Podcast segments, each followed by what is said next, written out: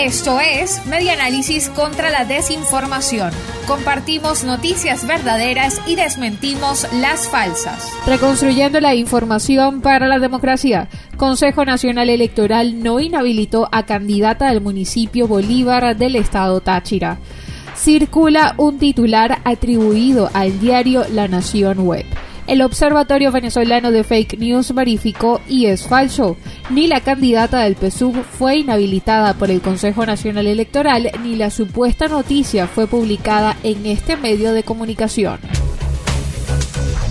Esto fue Media Análisis contra la Desinformación. Síguenos en nuestras redes sociales, en Twitter e Instagram en arroba y nuestra página web medianálisis.org.